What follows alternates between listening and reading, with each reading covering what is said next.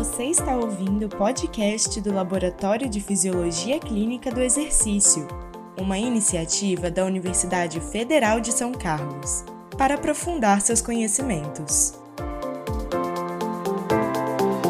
Olá, ouvintes! Meu nome é Luísa e eu sou responsável pela narração e pela edição desse podcast. Olá, ouvintes! Sejam bem-vindos! Meu nome é Laísa e eu sou uma das narradoras. Fazemos parte da equipe do curso de especialização à distância em Fisiologia Clínica do Exercício, da Universidade Federal de São Carlos. Esperamos que vocês gostem desse episódio. Hoje vamos abordar as lesões tendíneas, ligamentares, ósseas e da fáscia mais comuns, que envolvem todas as estruturas descritas no episódio anterior. Então, recomendo que você volte e escute o episódio anterior se você não está familiarizado com o sistema músculo-esquelético. Hoje falaremos sobre a descrição dos termos utilizados para cada uma das lesões, a explicação fisiológica, os aspectos clínicos observados no paciente, os exames físicos e de imagem que poderão ser realizados para o diagnóstico e as principais orientações para o tratamento. Muito assunto legal, não é mesmo? Então fique ligado que o episódio de hoje está começando. Mas antes, uma pausa rapidinho aqui. Você, profissional de educação física ou fisioterapeuta, deseja atuar na área mais promissora das próximas décadas e ser valorizado profissionalmente? Se a sua resposta for sim, você precisa conhecer a pós-graduação à distância em Fisiologia Clínica do Exercício da Universidade Federal de São Carlos. A UFSCar é nota máxima no MEC e está entre as melhores universidades do Brasil. A pós é 100% online e em 7 meses você estará com um diploma em mãos. O time de professores é qualificado e acessível, e a grade curricular é forte e atual. A teoria é aplicada à prática e à realidade profissional. As aulas e os plantões são ao vivo e ficam gravados. E o melhor, o preço é justo. Não fique de fora. Se inscreva em nosso curso e seja um especialista de verdade. Para mais informações, acesse as nossas redes sociais que estão na descrição desse episódio. Vamos então para o episódio de hoje?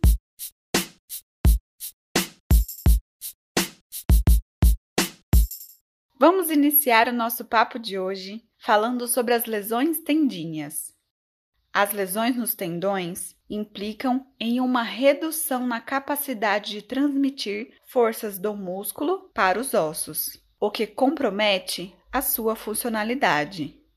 Os tendões podem sofrer uma lesão aguda ou crônica, atingindo qualquer parte em sua extensão. A lesão aguda pode ser uma ruptura parcial ou total do tendão. A ruptura completa é evidente, uma vez que apresenta um vão no local que deveria estar a estrutura, bem como perda de função, dor e inchaço. Para um diagnóstico mais específico, pode ser utilizado ultrassom ou ressonância magnética. Entre as causas, podemos citar o uso contínuo de medicamentos que interferem na síntese de colágeno, o uso prolongado de esteroides, o mau funcionamento do reflexo inibitório protetor e a presença de degeneração prévia no tecido, o que leva à redução da força têncil. Geralmente, ocorre unilateralmente e os principais tendões acometidos são o de Aquiles e o patelar. A lesão crônica, por sua vez, engloba diversas desordens tendíneas, denominadas tendinopatias, como as que apresentam um processo inflamatório. A tendinite, a tendinose, na qual o tendão já possui degeneração, mas que pode ser assintomática, a paratendonite, que é uma inflamação do paratendão, a peritendinite, considerada como uma inflamação do peritendão, e as entesopatias, que são desordens na junção osso-tendão. A tendinose geralmente é silenciosa, mas pode estar associada à paratendinopatia sintomática. As tendinopatias estão diretamente associadas às cargas aplicadas ao tendão, e estas são modificadas pela idade, de acordo com o gênero, o IMC, a existência de doenças e o uso de contraceptivo oral. Quando a carga é inapropriada, o tendão pode sofrer dano mínimo, mas contínuo, impedindo de se recuperar, o que, a longo prazo, pode aumentar o risco de que ocorram rupturas. Os tenócitos são as células responsáveis por manter o equilíbrio entre a produção de matriz extracelular e sua degradação. No entanto, os estresses podem exceder o limite fisiológico. A dor das tendinopatias não necessariamente está associada à inflamação, pois nem sempre está presente.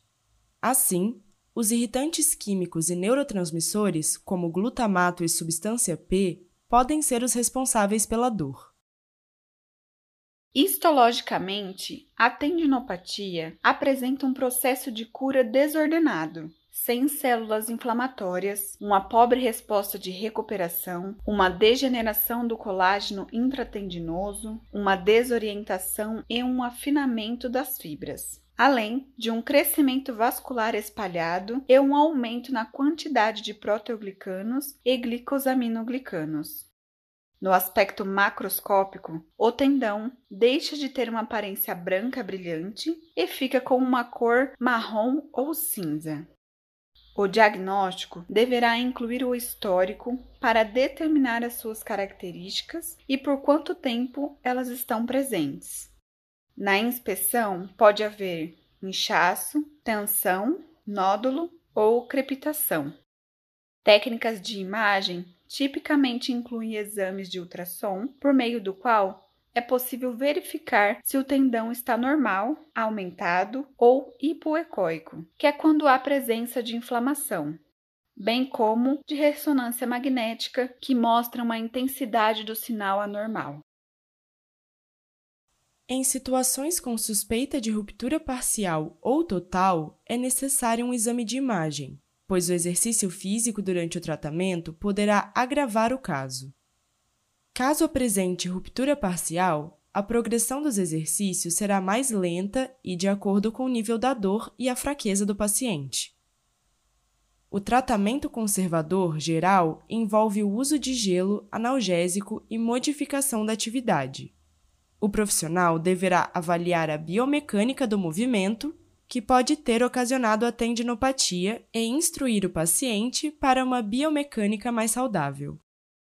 O exercício terapêutico mais comum é a contração excêntrica, que envolve o alongamento da unidade músculo-tendínea enquanto uma contração muscular contra resistência é realizada.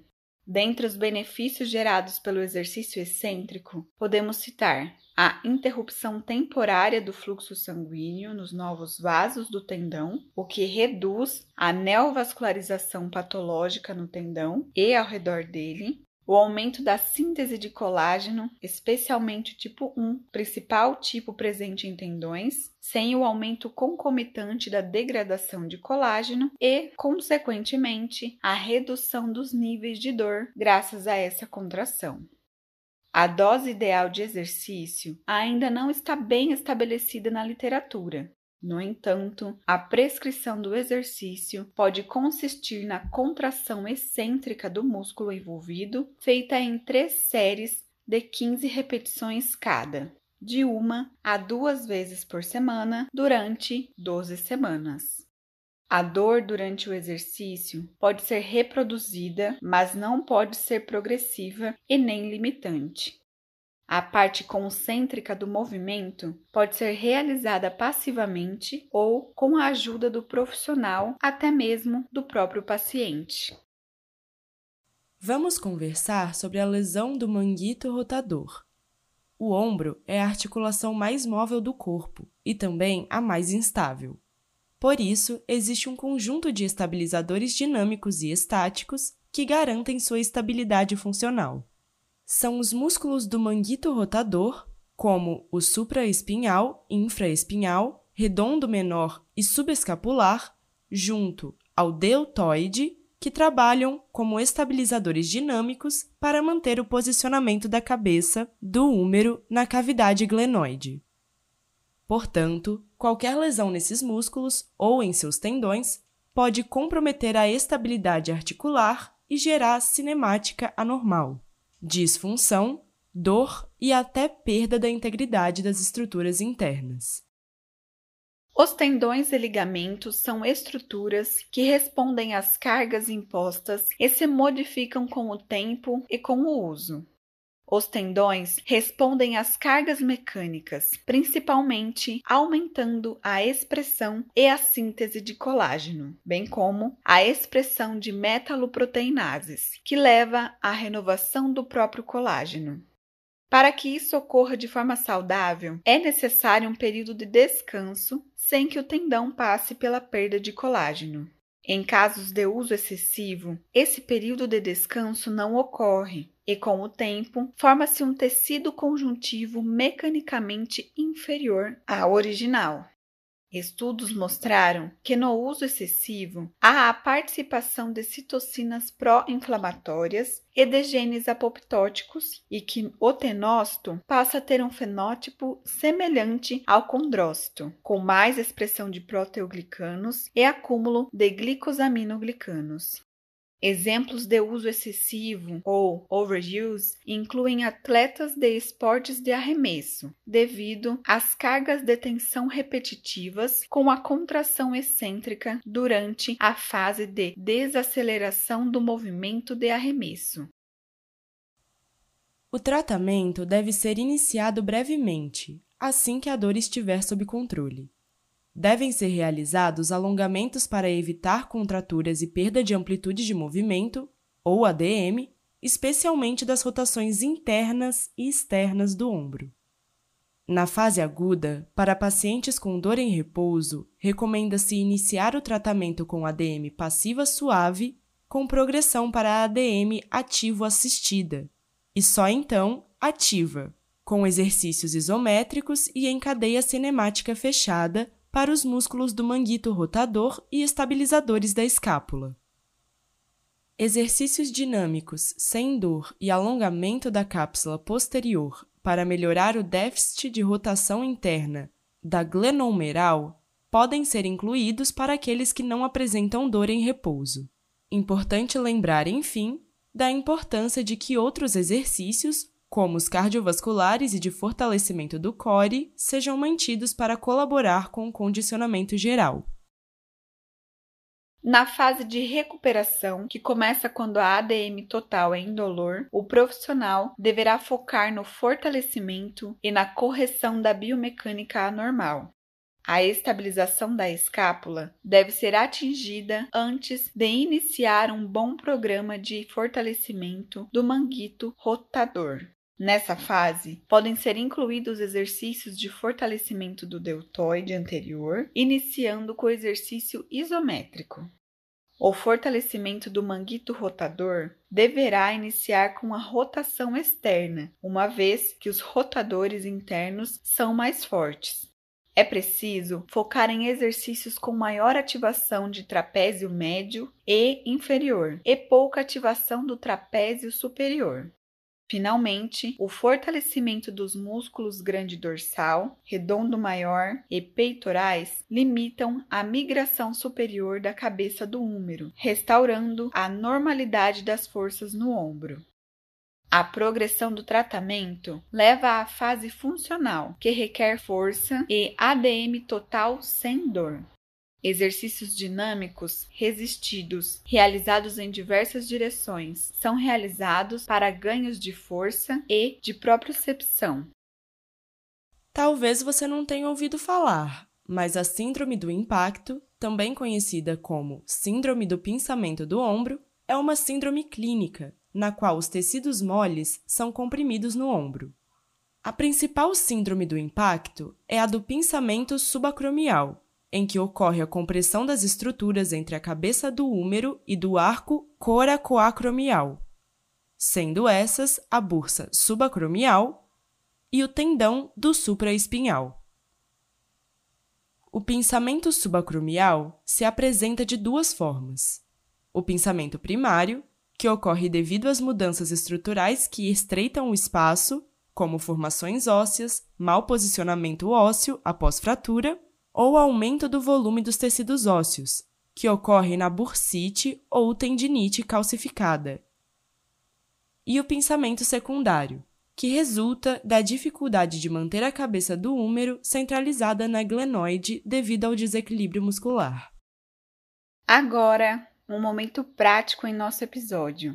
Convide uma pessoa para lhe ajudar para verificar o movimento da escápula. Posicione-se atrás dela e coloque a mão em uma das escápulas. De preferência, procure pelo ângulo inferior, que é aquela proeminência óssea mais inferior. Peça para a pessoa levantar o braço do lado que você está analisando e verifique a movimentação gerada na escápula. Deu certo? Conseguiu sentir? Agora, vamos verificar a importância da movimentação da escápula para manter o espaço subacromial. Para isso, coloque seus ombros à frente, como se fosse imitar uma postura bem relaxada. Esse movimento é chamado de protração de ombros. Agora, tente elevar os braços até atingir 180 graus de abdução do ombro. Como você se saiu nesse teste? Acreditamos que não tenha atingido os 180 graus, certo?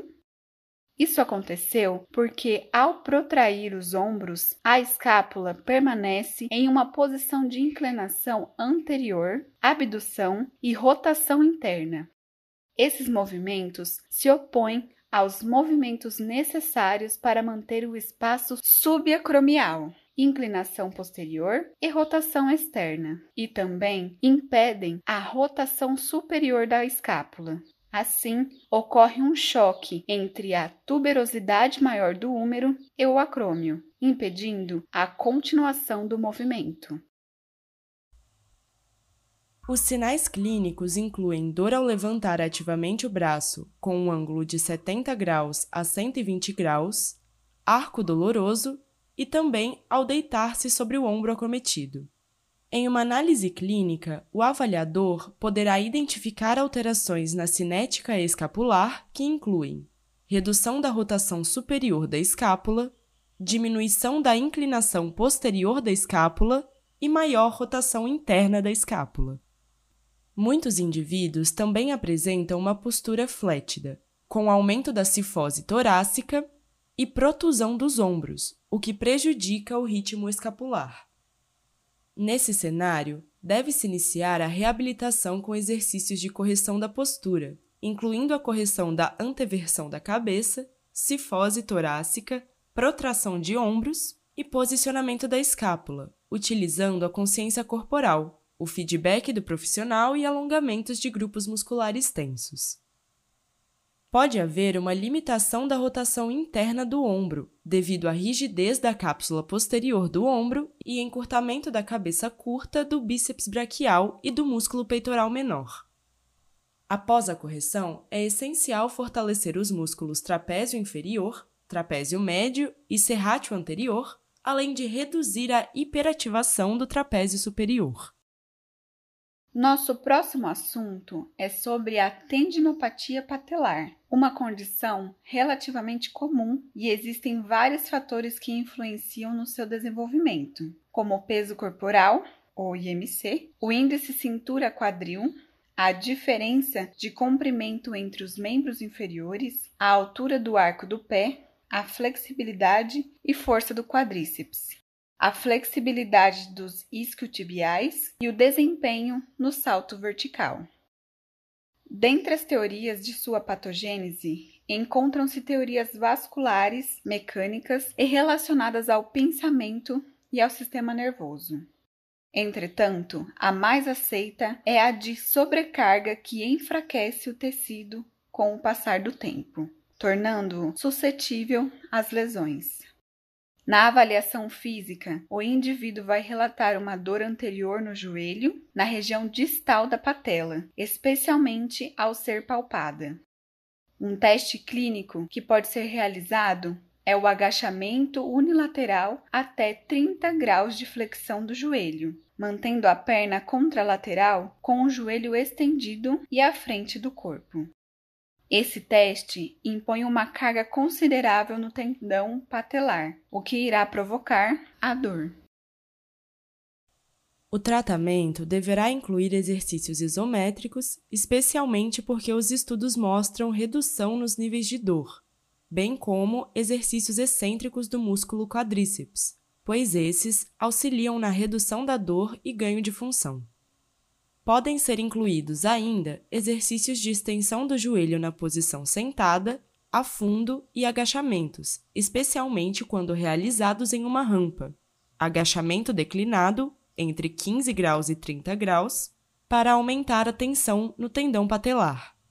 É indicado evitar a flexão do joelho maior do que 60 graus, pois isso aumentará a compressão patelofemoral.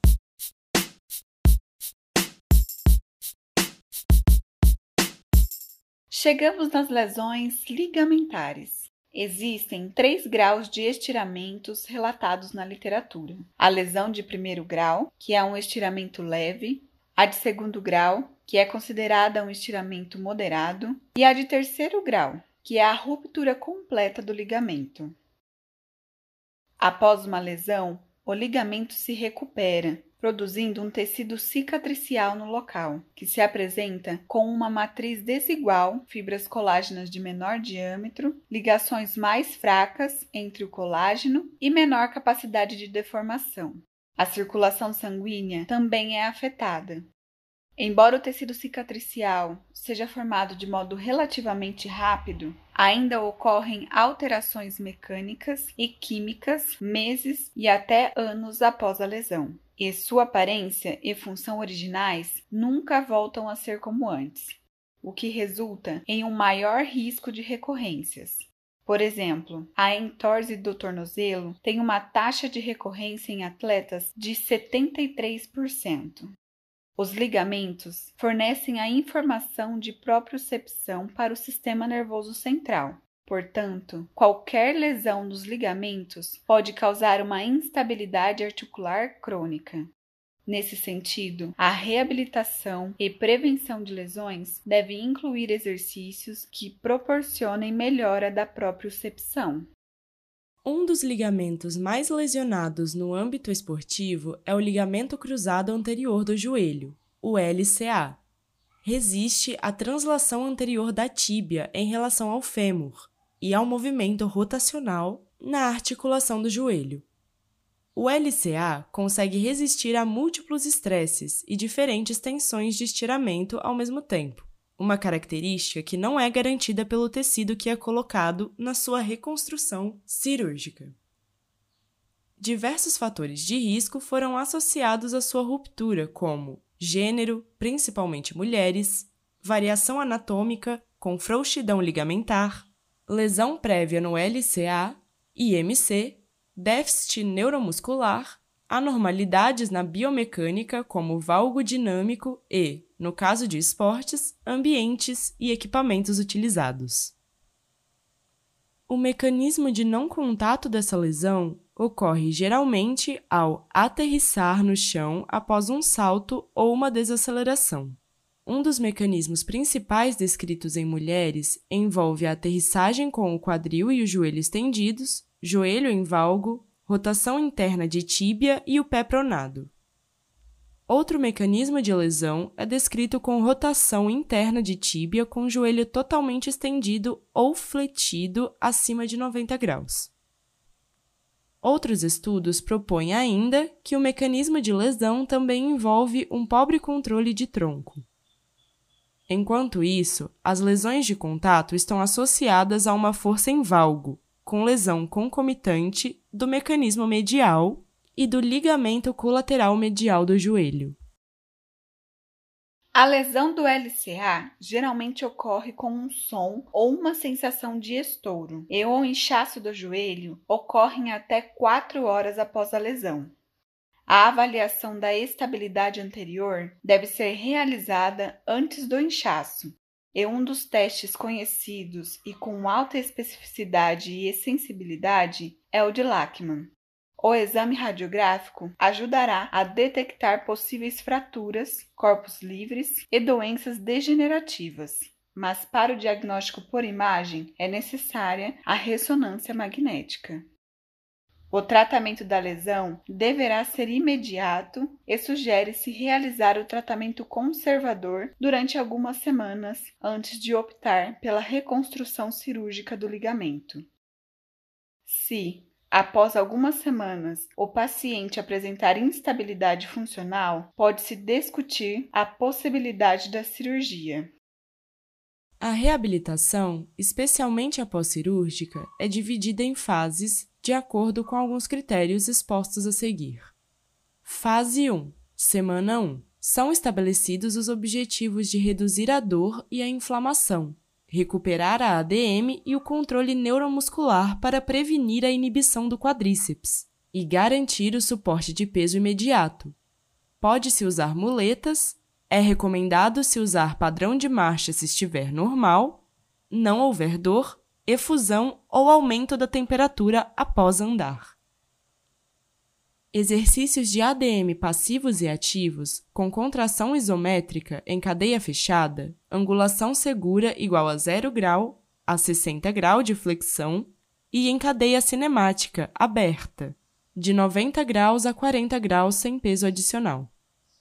Exemplos de exercícios: mini agachamento até 30 graus de flexão, elevação da perna com joelho estendido e deslizamento do calcanhar. A eletroestimulação pode ser utilizada para reeducar a contração voluntária do quadríceps. Fase 2. Semanas 2 a 9. Ênfase nos seguintes critérios: reduzir a dor, tornar o inchaço mínimo, promover a boa mobilidade da patela, conseguir a extensão completa do joelho e a flexão até 90 graus, e conseguir andar normalmente com ou sem muleta exercícios isométricos e isotônicos em cadeia fechada, evoluir aos poucos, de 0 graus até 90 graus. Em cadeia aberta, evoluir aos poucos, adicionando 10 graus de ascensão após a semana 4, com foco em resistência e endurance. Para enxertos do tendão patelar, pode-se adicionar peso em CCA, para enxertos de isquiotibiais, recomenda-se não adicionar peso até a semana 12. Iniciar os exercícios de tratamento neuromuscular assim que o paciente andar sem as muletas. Adicionar exercícios de caminhada na esteira e pedal na bicicleta na semana 3 e de subida de escada na semana 4. Fase 3 Semanas 9 a 16 ênfase nos seguintes critérios: dor e inchaços mínimos, total extensão e flexão até 130 graus e padrão normal de marcha. A força de tensão do enxerto está aumentando nessa fase, portanto, a força muscular pode ser aumentada. A dor e o inchaço irão determinar a progressão do endurance, mais repetições sem peso adicional. Para treinamento resistido, menos repetições com aumento de peso. O treino neuromuscular pode evoluir com a adição de movimentos funcionais e pliometria. Fase 4, semanas 16 a 22.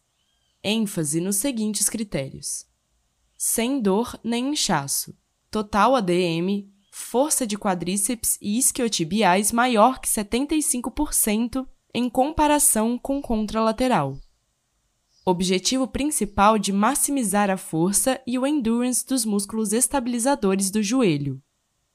Treino de controle neuromuscular com exercícios pliométricos e de agilidade.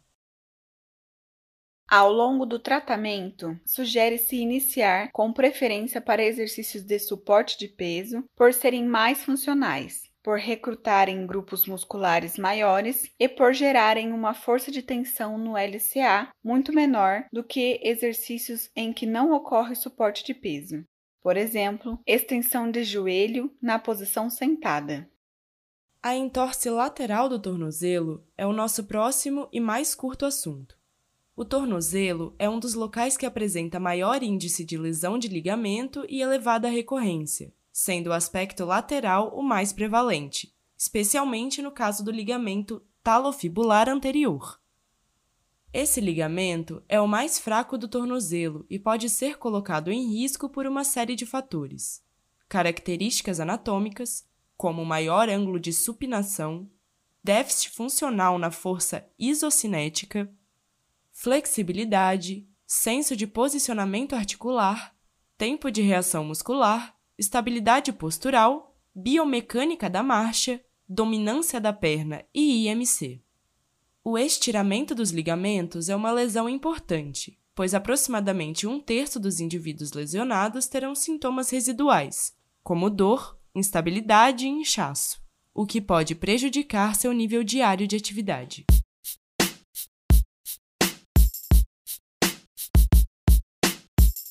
Chegamos no momento em que vamos conversar sobre as lesões ósseas, iniciando pelas fraturas ósseas, que são lesões sérias, pois também podem lesionar as áreas ao redor do osso. Embora o osso não possua nociceptores, a fratura é muito dolorosa, devido à quebra da continuidade do periósteo, ao edema nos tecidos ao redor, causado pelo sangramento dos vasos sanguíneos do periósteo, à dor por pressão e pelos espasmos musculares que tentam segurar os fragmentos ósseos no lugar.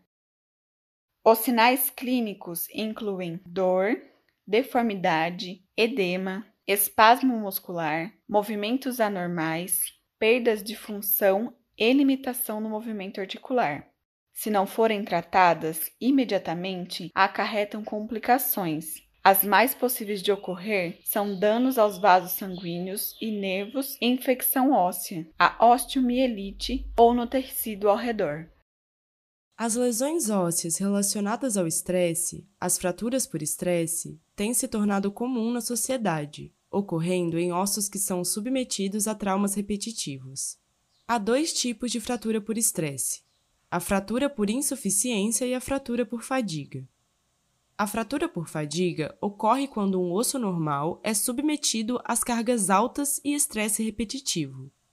A fratura por insuficiência resulta de um estresse normal aplicado a um osso anormal, o qual está enfraquecido por alguma pré-condição, como osteoporose, artrite reumatoide, doença óssea metabólica ou uso de corticoide.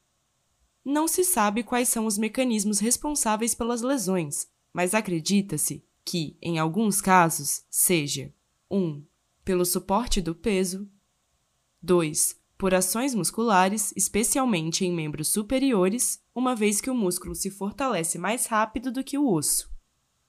E 3. Por fadiga muscular, quando o choque não absorvido é transferido para os ossos.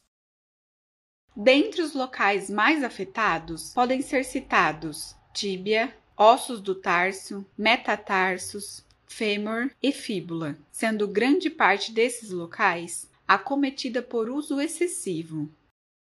Alguns fatores de risco incluem alinhamento incorreto, como hiper ou hipopronação, pé cavo ou plano, antepé ou retropé, valgo ou varo, tíbia vara, joelho valgo ou varo, diferença de comprimento dos membros inferiores, instabilidade articular e aumento da flexibilidade. Um dos grandes responsáveis pela fratura por estresse por fadiga é a corrida, especialmente quando o indivíduo corredor apresenta uma técnica incorreta, uma biomecânica alterada ou usa um calçado inadequado. Clinicamente, a fratura por estresse apresenta uma intensa dor no local acometido, que aumenta com a atividade e reduz com o repouso, além de pontos de tensão na região. Para o diagnóstico, é comum que se realize a radiografia. Entretanto, ela não é muito sensível para diagnosticar fraturas por estresse recentes, quando aparente, ela apresenta como uma linha de esclerose sutil, maior densidade mineral óssea, portanto, coloração mais branca, reação do endósteo ou do periósteo focal e uma fratura através do osso cortical, com uma reação do periósteo sobreposta. O exame de imagem mais sensível é o de ressonância, embora mais caro e de segunda escolha quando a radiografia não apresenta alterações. O tempo de recuperação pode durar de 4 até 12 semanas.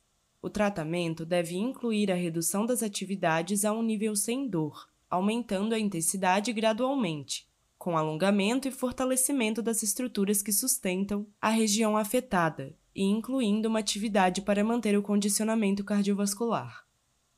Com a progressão do tratamento, pode-se incluir treinamento muscular de endurance, treinamento do core, alongamento, treino proprioceptivo e retreinamento do gesto motor.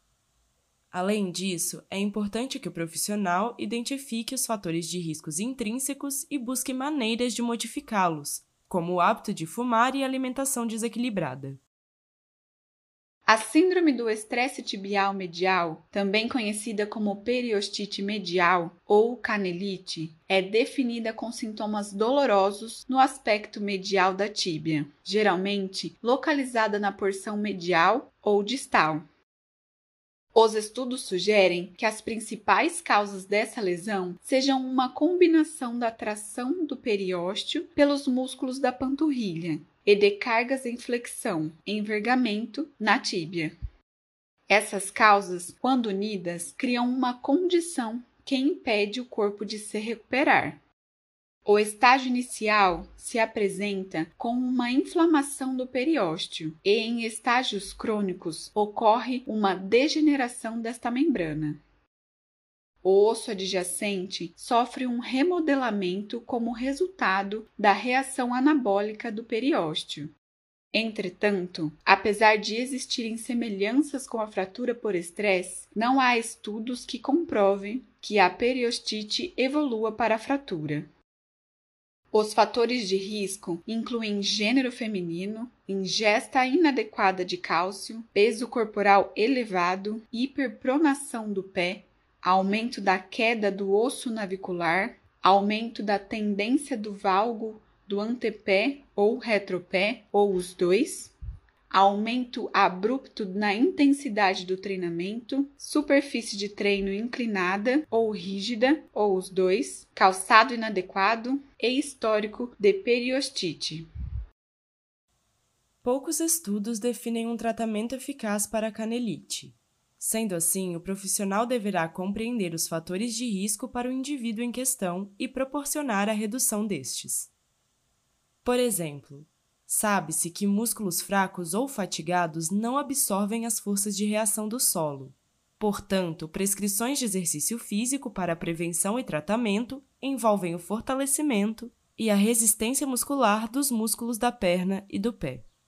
Outro aspecto que os clínicos especialistas concordam é o controle da pronação excessiva do pé. Esse controle pode ser feito pela conscientização e controle neuromotor do membro inferior, bem como com exercícios específicos. Agora, um assunto bem conhecido no meio popular: a osteopenia e osteoporose. A osteopenia ocorre quando a densidade mineral óssea está abaixo do nível considerado normal, mas não baixa o suficiente para ser considerada uma osteoporose. Se não tratada, ela pode evoluir para a osteoporose. A osteoporose, por sua vez, é caracterizada pela baixa densidade óssea e pela deterioração da microestrutura do tecido ósseo, com o consequente aumento da fragilidade óssea. Ela geralmente não é diagnosticada nos estágios iniciais e permanece assintomática e sem sinal clínico até ocorrer uma fratura. A osteoporose é três vezes mais comum em mulheres. Isso ocorre porque as mulheres apresentam um menor pico de massa óssea, principalmente pela variação hormonal. Após a menopausa, a taxa de perda de massa óssea é até 10 vezes mais rápida do que em homens. Outros fatores de risco incluem idade, amenorreia, hipogonadismo em homens, terapia por glicocorticoide, baixo peso corporal tabagismo, consumo excessivo de álcool e deficiência de vitamina D. O diagnóstico é realizado por meio da densitometria óssea e o valor obtido é comparado com a média das pessoas jovens adultas. Exercícios de suporte de peso e com alto impacto em carga de estiramento ósseo como a musculação, são cruciais para a prevenção e tratamento da osteopenia e osteoporose. Além do estímulo dos osteoblastos e osteócitos, ocorre ganho de força muscular e melhora do equilíbrio, o que previne quedas e, consequentemente, fraturas.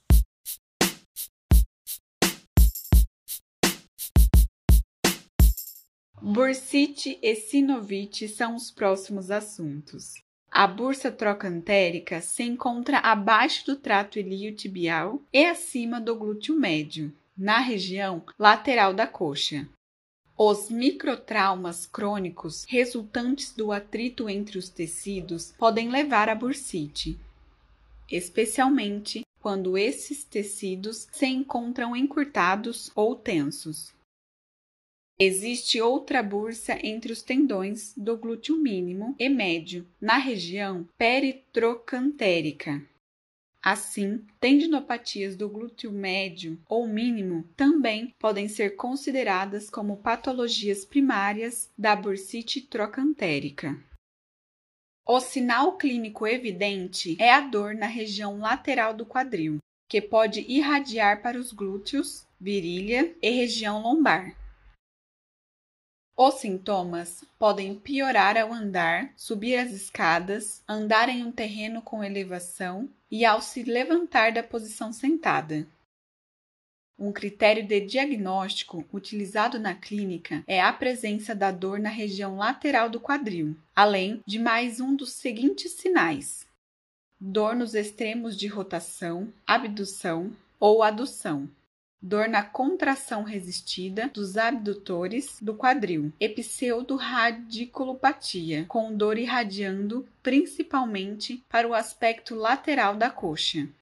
Na avaliação física podem ser identificados os seguintes sinais: uma tensão no aspecto lateral do quadril, no trocânter maior, dor na abdução e na rotação interna resistidas, sinal positivo de Trendelenburg, teste de Ober positivo e dor no teste de Faber.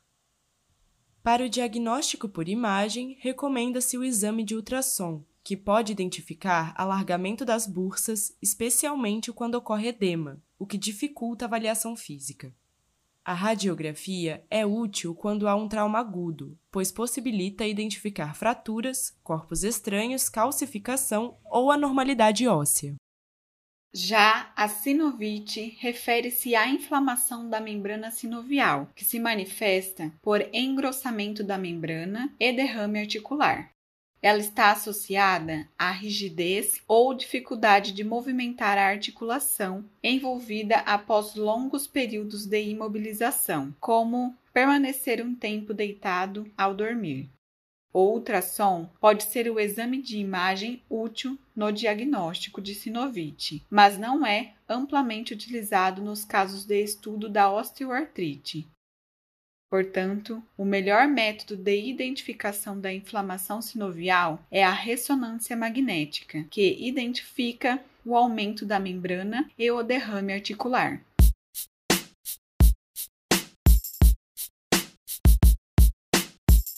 Nosso último tema é lesões da fáscia e vamos falar sobre ele agora, iniciando pela síndrome do trato iliotibial.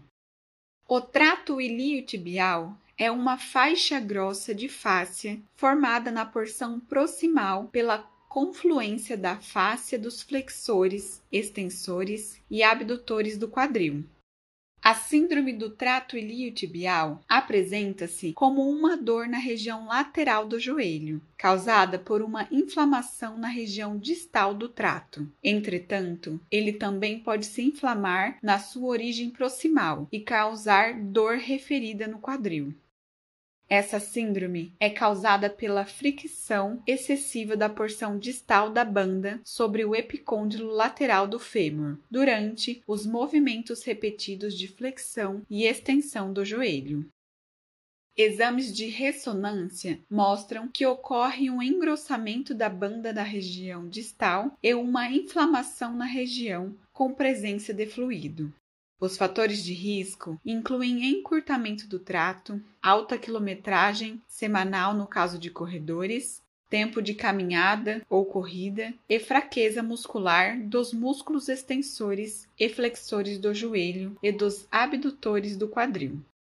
Clinicamente, o indivíduo relata uma dor e sensibilidade no aspecto lateral do joelho de forma difusa. Ele não consegue apontar um local específico. Geralmente, ele utiliza a palma da mão para indicar a região da dor. A dor exacerba com continuidade da atividade ou aparece após a finalização dela, mas também pode aparecer durante o repouso. Na avaliação física, o avaliador perceberá uma sensibilidade à palpação e aproximadamente 2 centímetros acima da linha articular. Essa sensibilidade piora com o paciente em pé e o joelho fletido a 30 graus. Nesse ângulo, o trato desliza sobre o côndilo femoral e está em estresse máximo. Pode haver inchaço local, pontos gatilho nos músculos vasto lateral, glúteo médio e bíceps femoral, que, quando palpados, geram dor referida no aspecto lateral da coxa. O teste de Ober pode apresentar encurtamento do trato iliotibial, o que contribui para o aumento da fricção. Além disso, pode ser observado, em alguns casos, um mau alinhamento do membro inferior, podendo apresentar um aumento da adução do quadril, rotação interna do joelho e rotação externa do quadril, observado em mulheres corredoras com a síndrome ou uma adução do joelho com rotação interna de quadril, observado em homens corredores com a síndrome. Para o tratamento dessa síndrome, é importante identificar os fatores de risco e buscar melhorias, por exemplo, o alongamento do trato iliotibial e a liberação miofacial da musculatura do joelho e quadril. Treinos de controle para o quadril e joelho, além de contração do core, podem ser úteis para esses pacientes. A fascite plantar é a causa mais comum de dor no calcanhar em adultos. O diagnóstico pode ser realizado clinicamente, baseado na história da dor e nos fatores de risco. O indivíduo vai relatar dor no calcanhar, na planta do pé, especialmente na região mais medial do calcânio, com alta intensidade, logo ao se levantar da cama ou após um longo período sentado. Normalmente, a dor melhora com a marcha, mas pode piorar se ele permanecer muito tempo em pé. Durante a avaliação física, é possível identificar uma dor aguda à palpação no aspecto anteromedial do calcanhar e a dorsiflexão do tornozelo passiva associada à extensão do hálux pode causar um desconforto. Os fatores de risco incluem pronação excessiva do pé, o pé plano, arco elevado, o pé cavo, treino de corrida em excesso, discrepância entre as pernas, obesidade, ocupação que exige permanecer longos períodos em pé, estilo de vida sedentário, rigidez no tendão do calcâneo e encurtamento dos músculos intrínsecos do pé e dos músculos da panturrilha. Em relação aos exames de imagem, é comum iniciar com a radiografia simples para investigar lesões ósseas e esporão de calcânio. O ultrassom é um método que pode identificar a facite de forma barata e eficaz, ao mostrar o engrossamento da fáscia e reduzida ecogenicidade. A ressonância poderá auxiliar a identificar o rompimento da fáscia ou fratura por estresse do calcânio. O programa de tratamento deverá se basear nos achados da avaliação física e também nos fatores de risco. Nesse cenário, são indicados os alongamentos da face plantar, realizados manualmente ao estender passivamente os dedos do pé enquanto realiza dorsiflexão passiva, ou realizados ao apoiar os dedos na parede e o pé no chão, enquanto aproxima o joelho da parede sem retirar o calcanhar do chão. Para o fortalecimento, são indicados exercícios para os músculos intrínsecos do pé, como short foot, realizado ao tentar aproximar os dedos do calcanhar com o pé apoiado no chão. Para os músculos extrínsecos com alta carga, como a elevação do calcanhar do chão com os dedos elevados apoiados em um tecido enrolado, a extensão dos dedos do pé aumenta a carga de tensão na face plantar, o que pode aumentar a síntese de colágeno. Agora, Depois de termos acesso a uma grande quantidade de conhecimento sobre algumas lesões, esse episódio está chegando ao fim. Esperamos que tenha gostado. Até a próxima!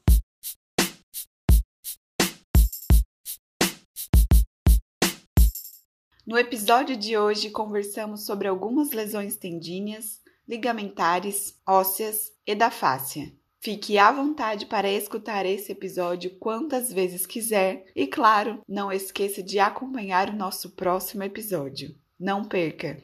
Até a próxima! Narração e edição de áudio por Luísa Seabra Souto. Narração e edição do texto por Laísa Rodrigues Xavier. Edição e produção do texto por Luciane Magri Tomás, Luísa Cedim e Guilherme Borges Pereira. Esse episódio chegou ao fim. Espero que tenha gostado. Não deixe de nos acompanhar no Instagram, fisioex.ufiscar e enviar os seus comentários para o nosso e-mail, fisioex.ufiscar.br. Até a próxima!